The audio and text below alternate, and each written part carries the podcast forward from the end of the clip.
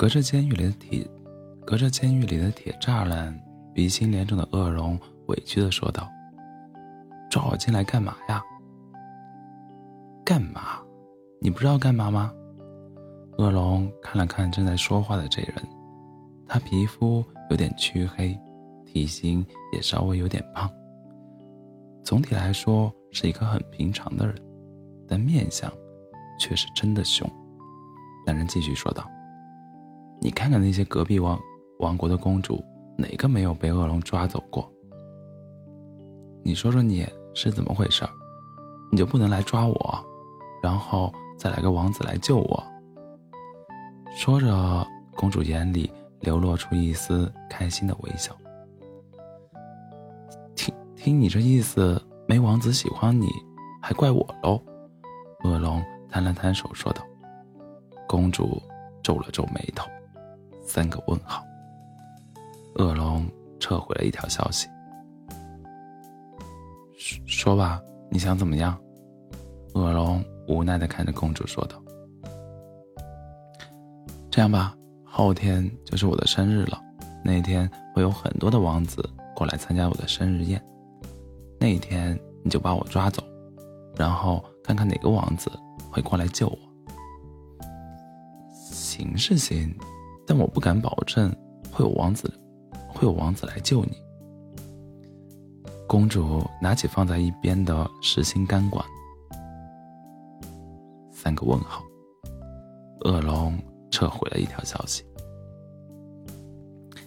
两天后，生日宴会开始了，各国的王子都走了进来，他们每一个人都给公主送了一束，送了鲜花，并亲吻了她的手臂，这可把公主给开心坏了。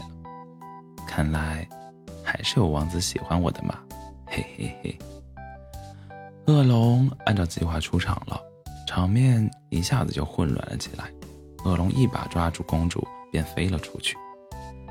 各国的王子都愣住了，都互相指责道：“干嘛呢？快去救他呀！你那么强壮，你怎么不去？我才不去呢！要不是看在老国王的面子上，我来都不来。我没空，一会儿还得去遛我的马。”说着，一个个都走了。公主满脸期待的蹲在龙穴门口，面带幸福的说道：“喂，你说哪位王子会来救我呀？会是那个穿银色铠甲的吗？”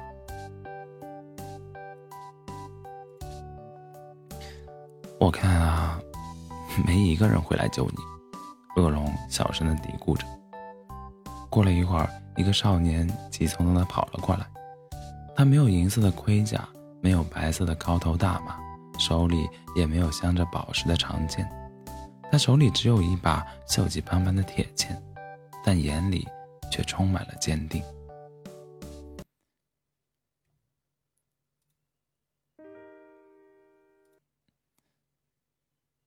你知道吗？真正的爱，并不需要多么的光彩耀人，他现在就在你的身边。你有感觉到吗？晚安，做个好梦。